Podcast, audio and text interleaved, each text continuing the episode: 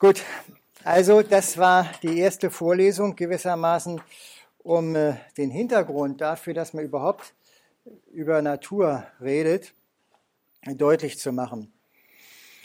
Heute soll es um die Frage gehen, ob es eigentlich mehrere Naturen gibt. Und äh, da muss ich Sie mindestens dieses eine Mal ein bisschen philosophisch fordern, nämlich damit, dass ich sage, dass die Möglichkeit der transzendentalen Erkenntnis uns deutlich macht, dass es mehrere Naturen geben muss. Aber zunächst einmal der Rückblick. Ich sagte, die Leitfrage äh, unserer Vorlesung, die Frage nach der Natur, hat einfach ihren Hintergrund. Uns ist Natur problematisch geworden, nicht in dem, was sie ist, sondern eigentlich in unserer Beziehung zu ihr. Und dass sie uns problematisch geworden ist, nennen wir gewöhnlicherweise das Umweltproblem. Dieses Umweltproblem ist aber nur ein Problem, weil wir als Menschen durch den Zustand der Natur betroffen sind. Das heißt, wir spüren dieses Problem am eigenen Leibe. Diese Tatsache rückt bereits Natur in einer besonderen Weise in unserer, in unsere Betrachtung, nämlich als Frage nach der eigenen Natur. Was bedeutet es für uns als Menschen, Natur zu sein? Das ist sozusagen schon ein bestimmter Typ, wer weiß, vielleicht sogar mehrere, darüber werden wir uns länger unterhalten müssen. Das Umweltproblem hat uns aber auch gleichzeitig vor, der vor die Frage gestellt, ob eigentlich die Natur so, wie sie da liegt, wie wir sie vorfinden, die Natur ist, die wir meinen. Der Ausdruck, ähm, das, was von selbst da ist, ist auch ein Ausdruck für Natur. Also das, was die Menschen immer schon vorfinden. Wie verhält sich das aber zur gemachten Natur? Denn das war jetzt gerade in der ersten Vorlesung sehr deutlich geworden dass faktisch die Natur, die uns umgibt, nicht schon Natur oder nicht mehr Natur ist, wie sie immer schon gewesen sein mag und ohne den Menschen, äh, sondern dass sie bereits historisch geworden und aufgrund sozialer ähm, Auseinandersetzung mit der Natur zu dem Vorliegenden geworden ist. Das heißt also die Frage, wie bezieht sich vorliegende zur künstlichen Natur wird eine sein, mit der wir uns befassen müssen. Schließlich ist natürlich die ganze Frage der Natur, nach der Natur, äh, gestellt unter der Perspektive, wie man es ändern kann, wie wir unsere Beziehung äh, zur Natur ändern können. Das heißt also, sie ist geleitet äh, durch die Frage nach Alternativen. Und diese Alternativen sind natürlich primär Alternativen äh, zur äh, technisch-naturwissenschaftlichen Zugangsart ähm, zur Natur. In gewisser Weise kann man sagen, dass genau diese Zugangsart zur Natur äh, das Umweltproblem mit erzeugt hat, so dass man fragt, gibt es denn auch andere Weisen, die Natur zu behandeln und auch sie zu erkennen, also anders als die technisch-instrumentelle Zugangsweise und könnten diese anderen Zugangsweisen zur Natur nicht nur die Natur im anderen Licht erscheinen lassen, äh, sondern auch eben ein anderes, nicht ausbeuterisches Verhältnis zur Natur implizieren. Da sind schon jetzt drei oder vielleicht sogar mehr Möglichkeiten äh, von Natur zu reden genannt worden. Und man fragt sich, was bedeutet das eigentlich, dass man in äh, so verschiedener Weise von Natur reden kann? Natur, die wir selbst sind als eigener, Leib, äh, als eigener Leib, Natur, die von sich aus da ist, Natur, äh, die menschengemacht ist, humane Natur, Natur vielleicht in ästhetischem Zugang im, im Gegensatz zum naturwissenschaftlich-technischen Zugang. Was bedeutet diese Rede von verschiedenen Naturen? Handelt es sich dabei nur um Aspekte der einen Natur? Gibt es vielleicht nur eine Natur? Und wir sehen nur jeweils nach Zugangsweise einen anderen Aspekt dieser einen Natur. Das wäre allerdings eine merkwürdige Auffassung, vielleicht naheliegend, aber merkwürdig, nämlich es würde ja aus dieser Auffassung folgen, dass die Natur an sich verborgen wäre. Man würde immer bloß einen bestimmten Aspekt von der Natur sehen. Ich werde diesen Standpunkt nicht beziehen, sondern werde mich radikal auf den Standpunkt stellen, dass Natur dasjenige ist, was uns in der Erfahrung gegeben ist. Also Natur ist nicht das, was an sich ist und uns vielleicht verborgen ist, äh, sondern Natur ist jeweils nur das, was uns in einer bestimmten Erfahrungsweise gegeben ist. Diese Position ist eine, die man mit Kant als eine transzendentale bezeichnen kann. Nämlich sie impliziert, dass unsere Zugangsweise zur Natur das, was sich dann zeigt, nämlich die Natur, selbst strukturell mitbestimmt. Um das zu erläutern, muss ich Ihnen also zunächst erläutern, was eine transzendentale Erkenntnistheorie ist. Dem wende ich mich jetzt zu.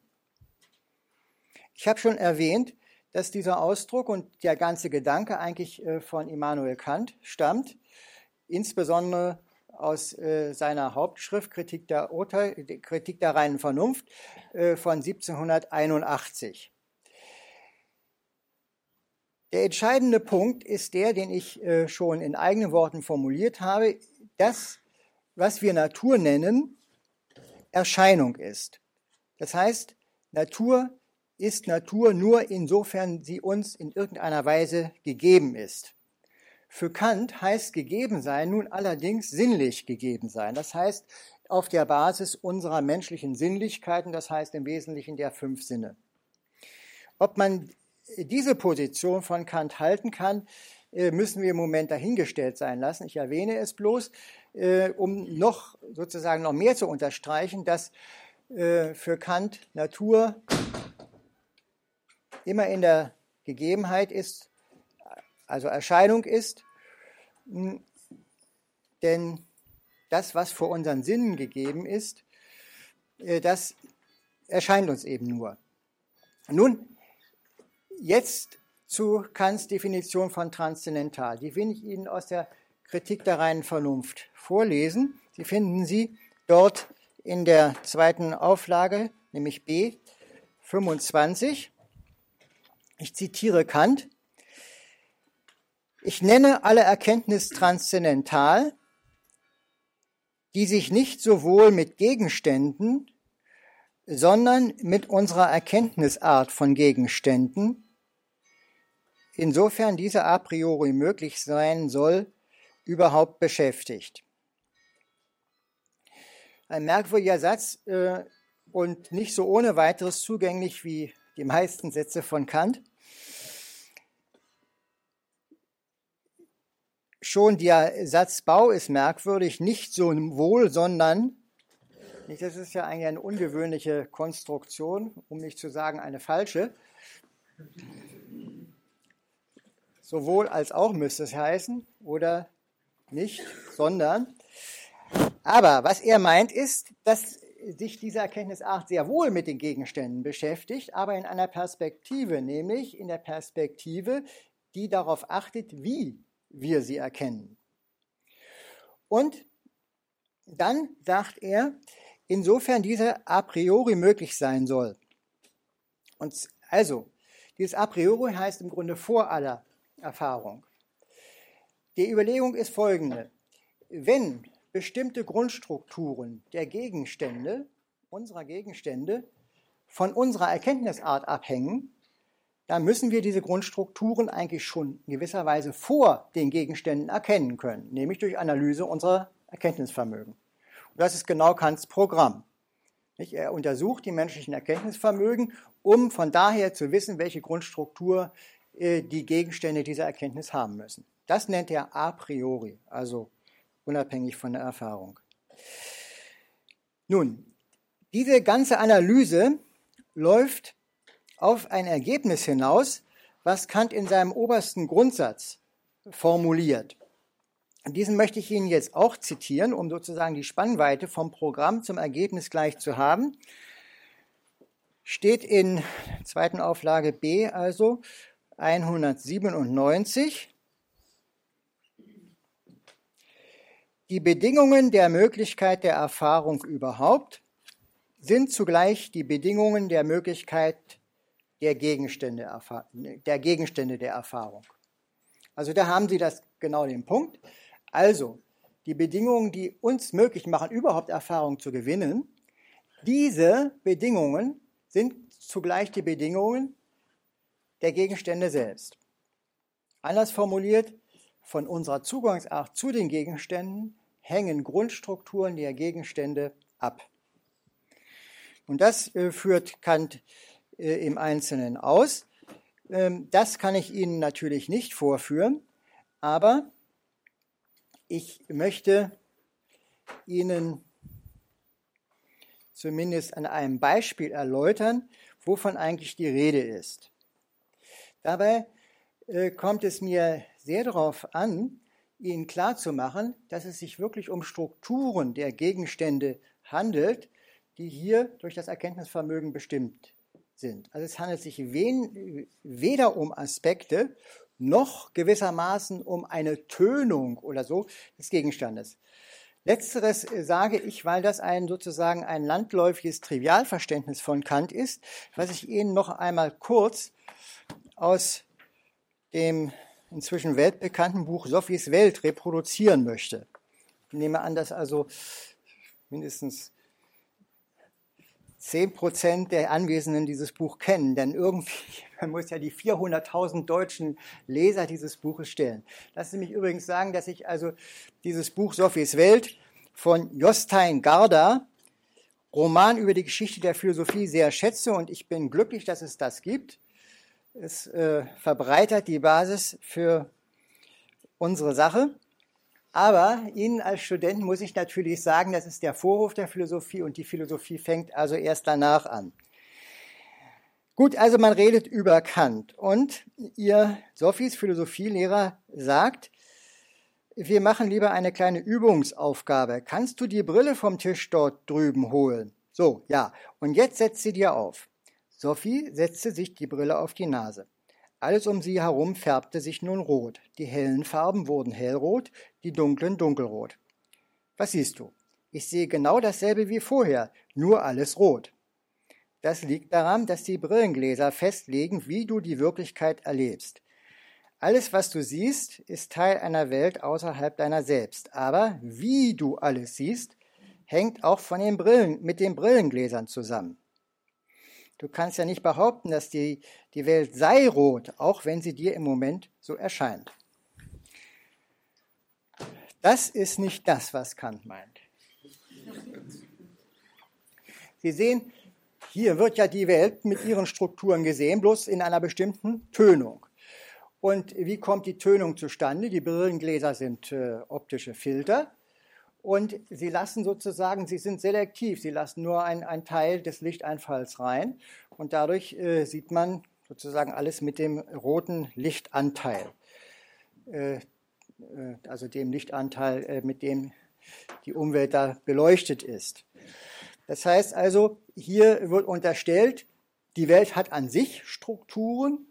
Und dann kommt äh, durch, die, durch die menschlichen Erkenntnis äh, Vermögen gefiltert, nur ein Teil dieser Strukturen oder vielleicht sogar also äh, nur ein Teil sozusagen der Information herein und der Rest ist dann die Erscheinung.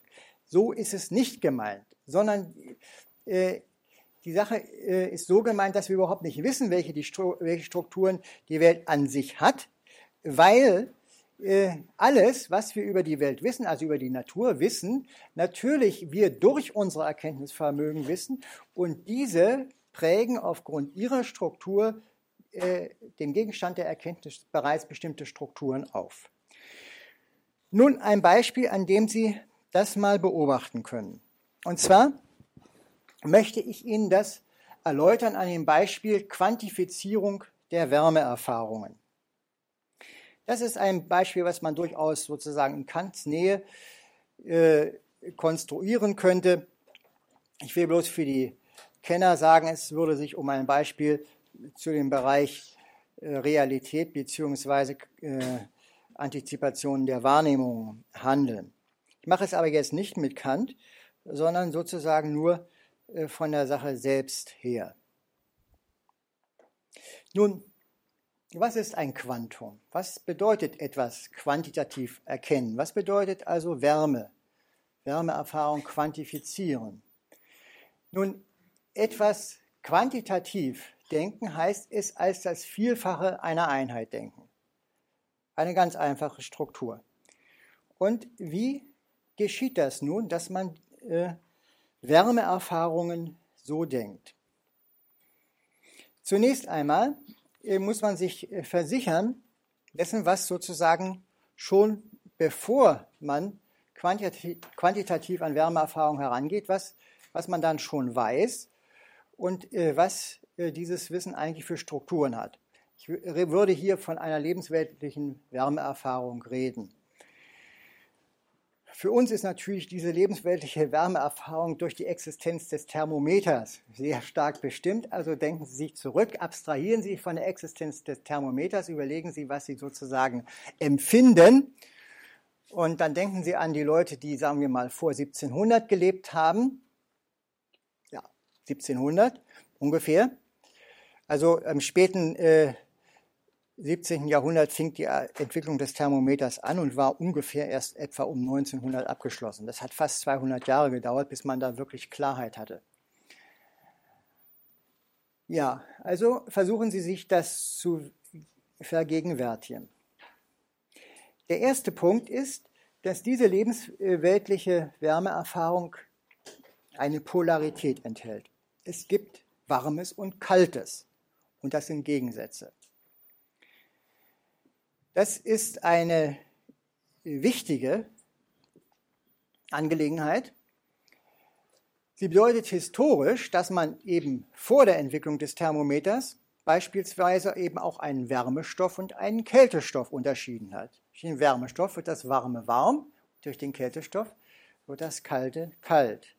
Also, die Erfahrung ist hier ein, die Erfahrung eines Gegensatzes, beziehungsweise man macht sie im Spektrum eines Gegensatzes. Ebenso wie zum Beispiel, also ich rede jetzt klassisch, auch sozusagen vor, äh, vor quantitativ, wie den Gegensatz zwischen von hell und dunkel, äh, von schnell und langsam, von leicht und schwer.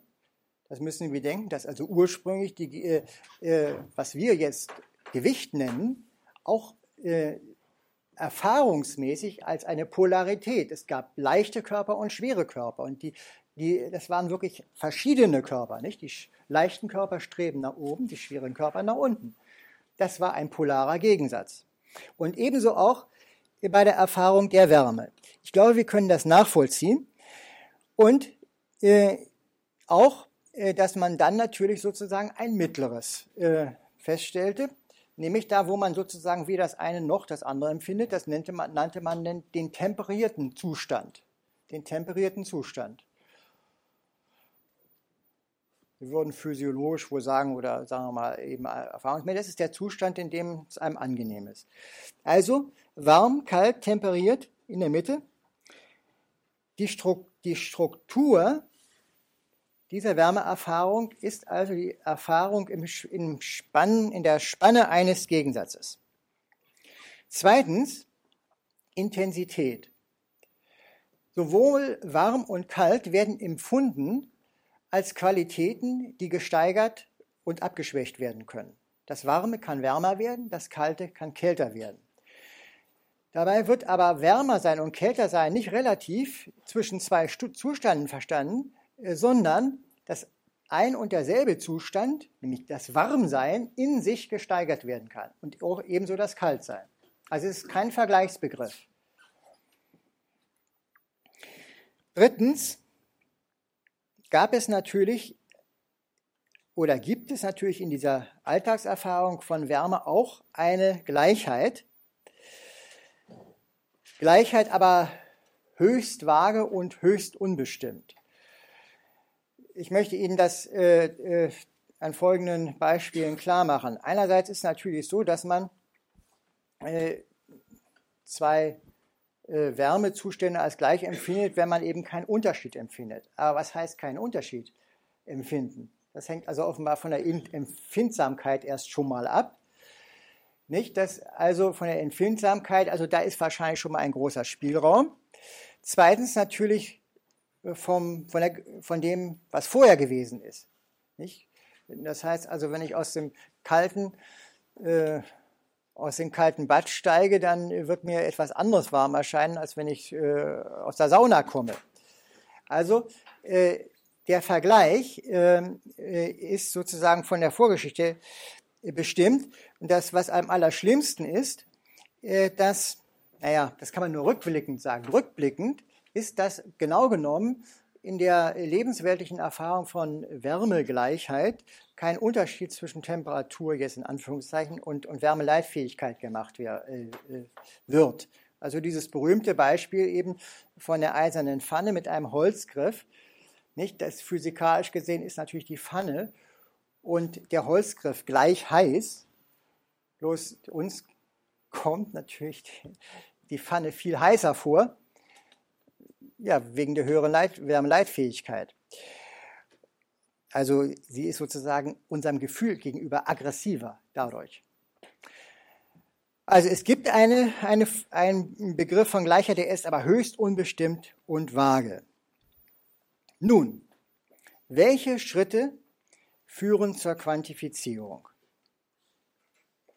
Das erste ist äh,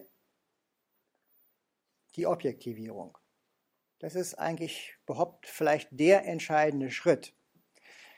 Das heißt, durch die Objektivierung entschließt man sich die Frage, wie warm etwas ist, ob zwei Wärmezustände gleich sind oder nicht. Man entschließt sich, die unabhängig von unserer Empfindung zu machen. Man überlässt das einem Gerät. Das ist eine unglaublich einschneidende Angelegenheit, dass überhaupt eben etwas, was eigentlich eine Sinnesqualität ist, aus diesem Bereich der Sinnlichkeit überhaupt heraus, herausgenommen wird. Das heißt also, man konstruiert einen, einen, einen Probekörper, das wird nachher das Thermometer, und äh, der soll uns Anzeigen machen. Wodurch? Jetzt die zweite sehr weitreichende Entscheidung man wählt von den äh, Begleiterscheinungen der Wärme eine bestimmte aus. Die Wärme kann ja zum Beispiel zu Licht führen, zum Schmelzen oder zum Erstarren, je nachdem, also die Kälte zum Erstarren traditionell ge gesprochen, äh, kann zu chemischen Reaktionen führen und alles Mögliche. Also Wärme kann sich sozusagen manifestieren, objektiv manifestieren in ganz verschiedener Weise. Und man wählt eine davon aus. Und das ist die Fähigkeit, Körper in ihrem Volumen äh, ähm, zu variieren. Je wärmer, desto größer. Das ist der zweite Schritt, dass man sich hier sozusagen entscheidet, welche objektive Eigenschaft uns Wärme manifestieren soll.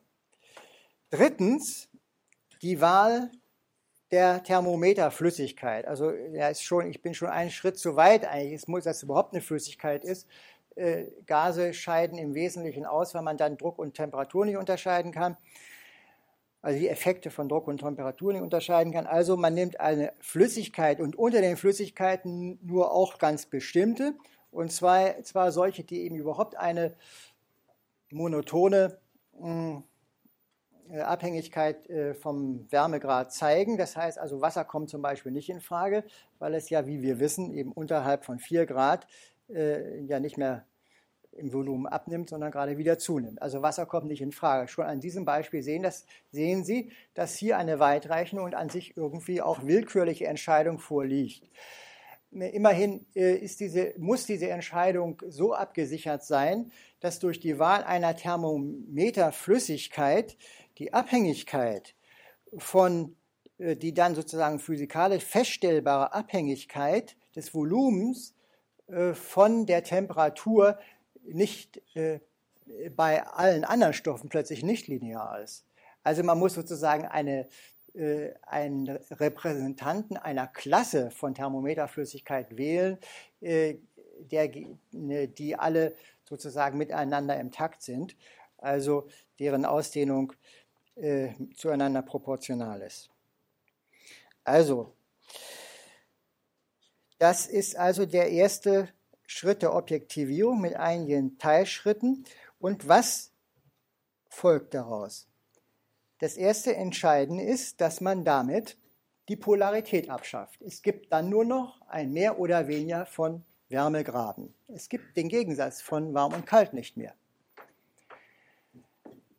Man kann durch diesen Probekörper, also Thermometer mit Thermometerflüssigkeit, äh, also in Abhängigkeit von der Ausdehnung der Thermometerflüssigkeit, dann alle Wärmegrade in eine lineare Ordnung bringen.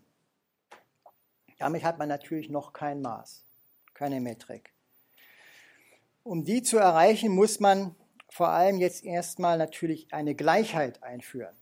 Nicht, man muss irgendwie eine Operationalisierung, eine objektive Rationalisierung davon äh, zu Wege bringen, was man dann, was dann die Grundlage für die Behauptung sein soll, dass äh, zwei Zustände den gleichen Wärmegrad haben. Nun, man nimmt dazu nicht, natürlich äh, diesen Probekörper, das provisorisch konstruierte Thermometer, geht von einem zum anderen und äh, man wird sagen, dass die dann denselben Wärmegrad haben, wenn äh, der Thermometerstand sich nicht ändert. Dabei ist allerdings unauffällig auch eine wichtige Entscheidung gefallen, nämlich, dass man diese Prüfung der Gleichheit unabhängig macht von der Wärmeleitfähigkeit. Also genau genommen ist es so, äh, dass natürlich dem Thermometer Gelegenheit gegeben werden muss, sich eventuell zu ändern. Und das ist ja, ja sehr die Frage, wie schnell und wie langsam das geht. Also eigentlich ist hier auch in der, äh, in der physikalischen Feststellung der Gleichheit eine gewisse Unschärfe drin, äh, weil sozusagen die Trägheit des Thermometers hier eine Rolle spielt. Und Sie wissen ja, dass also zum Beispiel die, die äh, modernen elektrischen äh, Fieberthermometer äh, eine eingebaute Zeitspanne haben.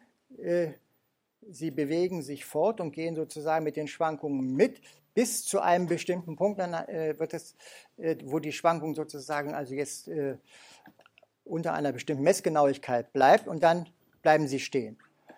Also auch da ist sozusagen eine, eine Zeit eingebaut, äh, die äh, gewissermaßen die, eine Grenze für die Möglichkeit eines Wärmeflusses darstellt. Aber das Entscheidende ist eben jedenfalls gegenüber der lebensweltlichen Erfahrung, dass diese Einrichtung dazu dienen soll, überhaupt äh, von der Frage der, des, des Wärmeflusses unabhängig zu werden. So, nun der dritte und der entscheidende Schritt, die Einrichtung einer Metrik oder einer Skala. Denn das ist ja doch das Entscheidende, wenn man etwas quantitativ erkennen will und quantitativ begreifen, dann muss man es als Vielfaches einer Einheit begreifen.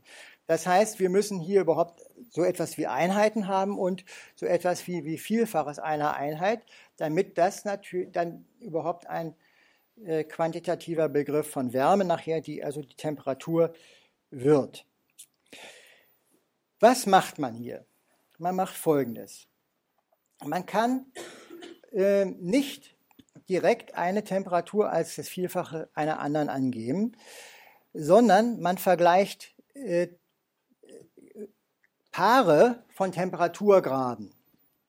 Also genau genommen hat man sozusagen also vier äh, Zustände, T1, T2, T3, T4 und sagt dann, dass die Intervalle, also die Differenz der Temperaturen von 1 und 2 und 3 und 4 gleich sind, äh, wenn beim Übergang von 1 und 2 dieselbe Ausdehnung der Thermometerflüssigkeit stattfindet wie im Übergang von 3 zu 4. Das heißt, man hat genau genommen eine Gleichheit von Intervallen, nicht von Temperaturen, sondern man geht aus von der Gleichheit von zwei Temperaturintervallen und von daher definiert man überhaupt erst die Skala. Dazu ist es nötig, dass man eine, ein, eine 1 hat, also sozusagen ein, ein Einheitsmaß. Das wird willkürlich festgesetzt. Wir sind gewohnt, es festzusetzen als die Differenz äh, der Temperatur gerade beim schmelzenden Eis und beim siedenden Wasser. Das nimmt man als Einheit oder mal als das Hundertfache einer Einheit, darauf kommt es ja nicht an, sondern also das ist das Maß. Und schließlich braucht man noch einen Fixpunkt, das heißt irgendwo einen Nullpunkt, von dem an man dann den Abstand ähm, äh, einer bestimmten, eines bestimmten Grades äh, misst. Also man setzt den willkürlich äh, beim schmelzenden Eis an als Null, man könnte auch etwas anderes wählen und äh, misst dann äh, das Intervall bis zu einem interessierenden Temperaturgrad als Vielfaches der, der Einheit.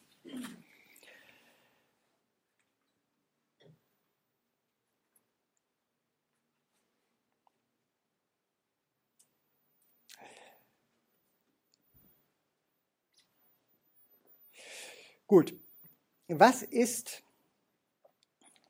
mit dieser Konstruktion eines quantitativen Wärmebegriffs, den wir jetzt Temperatur nennen, geschehen? Was ist damit erreicht?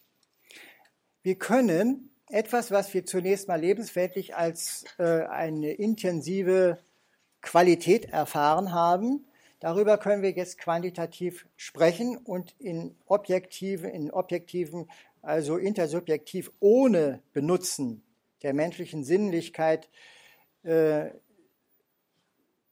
festgelegten Prozeduren feststellen, welche, welche Wärme, welcher Temperaturgrad vorliegt. Diese nun konzipierte Wärme hat aber eine bestimmte Struktur. Ich habe Sie schon darauf hingewiesen, dass die Konstruktion der Metrik über äh, Paare von Intervallen geschieht. Das heißt, es wird nie, nicht eine Temperatur als das Vielfache einer anderen dargestellt, sondern nur Intervalle werden, also Temperaturdifferenzen werden als das Vielfache voneinander dargestellt. Das heißt, genau genommen, man kann Temperaturen nicht addieren.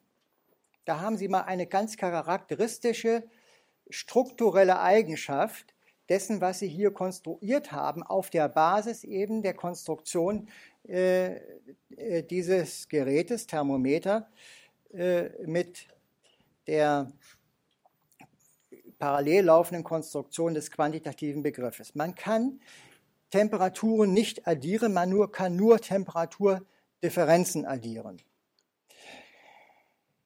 Dadurch unterscheidet sich die Temperatur von einem anderen Wärmebegriff, nämlich der Wärmemenge. Wärmemengen können Sie addieren. Die können Sie sozusagen auch von einem Topf in den anderen rüberfüllen und dann ist äh, dadurch, dass sie sie rübergefüllt haben, eben dann äh, die Summe der entsprechenden Wärmemenge in dem ersten Topf. Genau das geht mit der Temperatur nicht. Äh, man kann das auch so formulieren, dass die konstruierte Temperaturskala invariant ist äh, bis auf positive lineare Transformationen. Das heißt, wenn Sie für das Grundmaß ein anderes wählen, nicht also zum Beispiel, äh, nicht, dass Sie also zum Beispiel sagen, die Differenz von äh, Siedepunkt und, und Gefrierpunkt soll gleich 100 sein, sondern eben etwas anderes wählen, zum Beispiel 15, könnte man ja auch machen. Oder wenn Sie den Nullpunkt anders wählen, dann ist die neue konstruierte Temperatur, nennen wir sie mal Groß T, aus der ursprünglichen durch eine Formel hervorgegangen, äh, die das ursprüngliche T äh, ausdrückbar macht als, nein, äh, also das, die neue Temperatur ausdrückbar macht durch A mal T plus B. Ich schreibe das mal an. naja.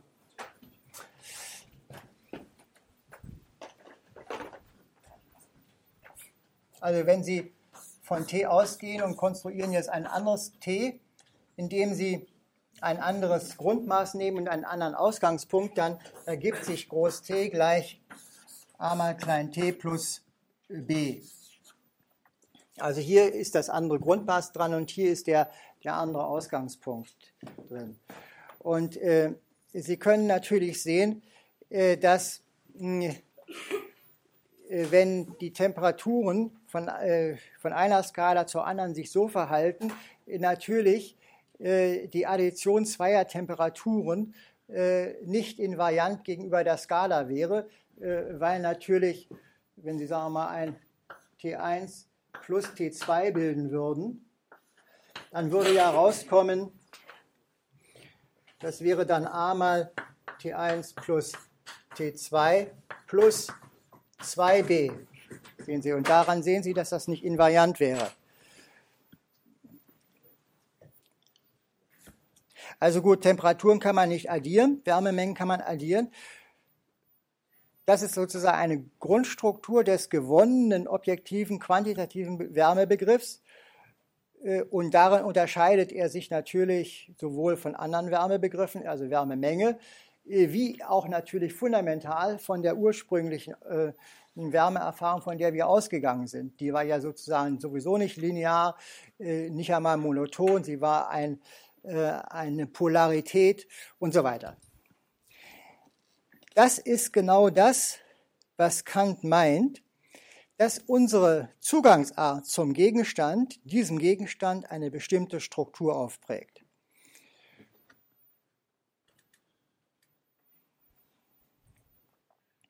So, das war also mein Beispiel. Jetzt möchte ich auf dieses Vorgehen einen gewissen Rückblick ähm, werfen. Und zwar einerseits äh, mit der Perspektive einer gewissen Kant-Kritik und andererseits aber eigentlich äh, mit der Perspektive, dass man aufgrund des Grundgedankens gerade begreifen kann, äh, dass es verschiedene Naturen geben muss. Der erste Punkt ist der, dass Kants, also des historischen Kant, also Kants Analyse dieser Verhältnisse nicht darauf hinauslief, äh, mehrere Naturen möglich zu machen. Für Kant gab es nur eine Natur, weil es für ihn nur eine Erfahrung gab. Sie haben vorhin in dem Satz auch gelesen, äh, gehört, äh, als ich den obersten Grundsatz vorgelesen habe, da ist von Erfahrung überhaupt die Rede. Also er macht zum Beispiel den Unterschied zwischen unserem lebensweltlichen Erfahrung und der wissenschaftlichen Erfahrung. Macht er überhaupt gar nicht. Und Kant glaubt eben auch daran, dass es gewissermaßen eine Grundausstattung äh, des Menschen mit Erkenntnisvermögen gibt, die als solche festlegen, nämlich die Struktur, insgesamt die Struktur der Vernunft überhaupt ausmachen. Das heißt, es gibt für Kant nur eine einzige Erfahrung und deshalb gibt es auch, selbst wenn es Natur in der Erscheinung ist, nur eine einzige Natur. Nun, Sie haben schon an meiner Vorstellung des Beispiels gesehen, dass das nicht so ist, sondern dass man genau genommen Kants Gedanken gerade dadurch plausibel machen kann, dass eben durch die Zugangsart alternative Strukturen entstehen. Die Frage ist natürlich, ist das beliebig und willkürlich? Das ist mein zweiter Punkt. Und zwar möchte ich mich da von dem jetzt grassierenden radikalen Konstruktivismus und der evolutionären Erkenntnistheorie absetzen. Diese Gegenwartsphilosophen, äh, die haben Kant nicht gelesen, hm, aber machen etwas Ähnliches und glauben beispielsweise, äh, dass die Art und Weise, wie wir die Welt erkennen, von unserer durch die Evolution entstandenen Ausstattung abhängt. Oder aber, das ist also evolutionäre Erkenntnistheorie, oder aber sie glauben, es ist gewissermaßen willkürlich. Jeder konstruiert seine eigene Welt. Das ist der radikale Konstruktivismus. Der entscheidende Punkt, den wir von Kant lernen müssen, ist, und den wir auch an dem Beispiel sehr genau studieren konnten, ist, dass bei dieser Organisation des Erkenntnisvorganges Konvention und Normativität im Spiel ist. Ich habe Ihnen an mehreren Stellen gezeigt, dass man Entscheidungen trifft und dass sie Entscheidungen zu Konventionen führen. Also, äh, also besser gesagt, also dass ja, Entscheidungen trifft, also sind Konven äh, solche, die zu Konventionen, das heißt zu einem bestimmten normativen Verhalten führen. Nämlich, äh, wenn man eben zum Beispiel sich entschließt, mit einem bestimmten so und so konstruierten Gerät die Temperatur zu messen, dann muss dieses Gerät eben diesen Vorstellungen entsprechend gebaut sein. Also man kann zum Beispiel nicht irgendeine äh, Thermometerflüssigkeit nehmen, man kann zum Beispiel das Wasser nicht nehmen, weil das eben überhaupt gar keine lineare Folge der Temperaturzustände gäbe. Hm, also da gäbe es zum Beispiel dann zwei physikalisch unterscheidbare, aber in dem Temperatur nach gleiche äh, Wärmezustände, weil sie eben die gleiche Ausdehnung des, äh, der Thermometerflüssigkeit hätten. Also es wäre keine monotone Funktion. Also man entscheidet sich dazu und damit legt man sich normativ fest auf ein bestimmtes Verhalten. Man könnte sich auch anders verhalten. Aber derjenige, der gewissermaßen jetzt Physik machen will oder Wärmelehre machen will, der ist gezwungen, sich an, an diese Normen zu halten, um objektive Messungen herzustellen. Also, wir sehen auf der einen Seite, es ist zwar eine Entscheidung da, aber wer sich entscheidet, legt sich auf ein bestimmtes Regelverhalten fest.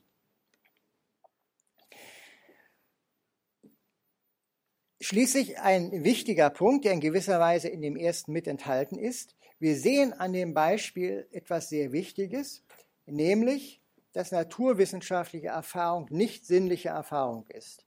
Kant hat ursprünglich seine ganze Sache, weil er ja nicht zwischen Erfahrungstypen unterschied, so aufgebaut, dass er als Natur verstand, was unseren Sinnen gegeben ist.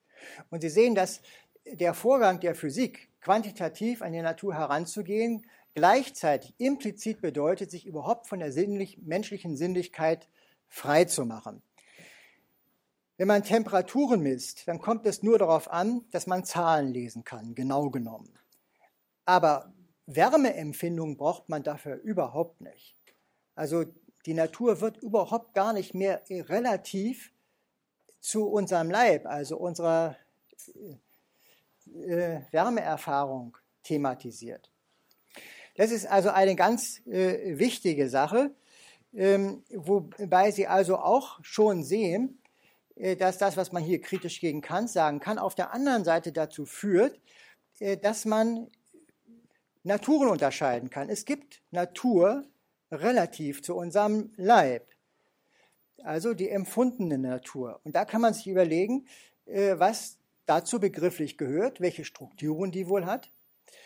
Und es gibt zum Beispiel eben Natur relativ äh, zu ähm, in bestimmter Weise hergerichteten Gegenständen, nämlich den Messapparaten. Und das wird dann die Physik, die physikalische Natur. Gut, jetzt also zum Schluss. Die transzendentale Zugangsweise zu unserem Problem, ob es eine oder mehrere Naturen gibt, zeigt uns das, was man jeweils unter Natur versteht, was sozusagen die Grundstrukturen von Natur sind, von der jeweiligen Zugangsart zur Natur abhängt. Diesen Gedanken wird man natürlich ausbauen können. Jetzt andersherum, indem man sich also von den, dass man von den Zugangsarten ausgeht und sich überlegt, ob die Mannigfaltigkeiten äh, der Weise, wie wir uns praktisch zur Natur verhalten können, jeweils mit bestimmten Erfahrungsweisen der Natur verbunden sind. Und dann können wir danach fragen, welche Naturbegriffe folgen daraus und welche Struktur hat die so dann erkannte Natur. Das bedeutet zum Schluss, dass die verschiedenen Erkenntnisweisen der Natur also eingebunden sind in einen Praxiszusammenhang. Das habe ich immer Zugangsart zur Natur genannt. Also der eine Praxiszusammenhang war zum Beispiel leiblicher Umgang, der andere Praxiszusammenhang ist Hantieren mit Geräten. Also, die Zugangsarten bedeuten gleichzeitig einen bestimmten praktischen Umgang mit der Natur.